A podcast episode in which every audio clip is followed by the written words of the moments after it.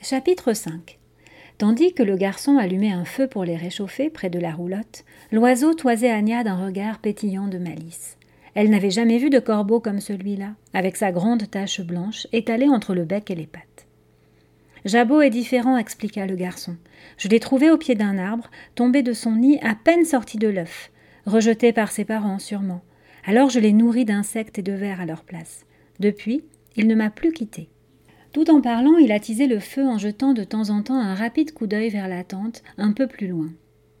Anya n'avait pas le courage de se demander pourquoi. Elle restait recroquevillée dans ses vêtements trempés, au plus près des flammes. Tu ne veux pas te déshabiller? insista le garçon. Tes habits sécheraient plus vite. La jeune fille secoua vivement la tête. Bon, comme tu voudras. À mon tour de me présenter, puisque tu connais déjà Jabot. Je m'appelle Hérol, fils d'Orsen. Et toi? Je ne m'en souviens plus, mentit Anya. Le corbeau lâcha un cri moqueur. Qu'est-ce qui lui prend demanda-t-elle surprise. Je ne sais pas, répondit Hérol. Ne fais pas attention.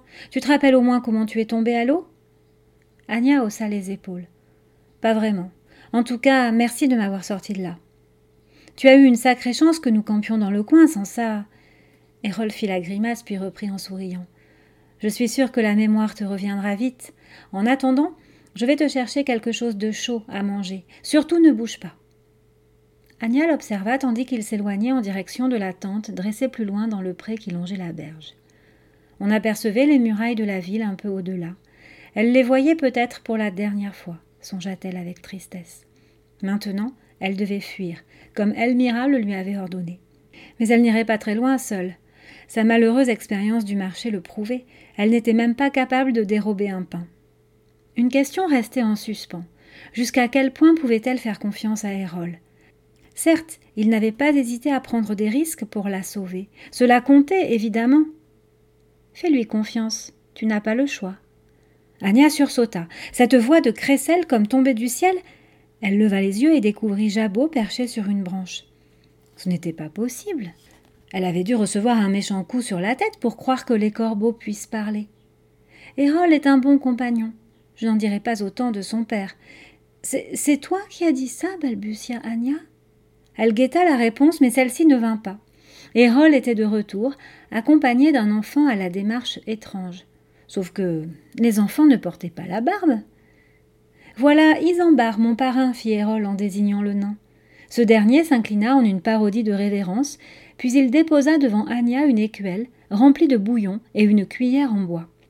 Pour reprendre des forces, dit-il, et t'aider à retrouver des idées claires.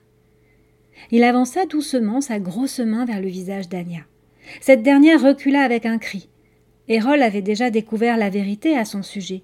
Pas question qu'Isambard retire son chapeau et laisse échapper sa longue chevelure une fois de plus. Hé, tout doux, souffla le nain. Je ne veux pas te faire de mal, au contraire. J'ai quelques connaissances en médecine, et je souhaite t'examiner, tu es peut-être blessé. Elle fit non de la tête. Je vais bien, je vous assure. Il me faut juste du temps. Isambard poussa un soupir.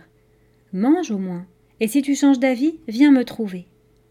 Il repartit vers la tente en se dandinant d'un pied sur l'autre. Drôle de personnage, songea Anya. Il ne ressemblait pas du tout au médecin qu'on trouvait en ville.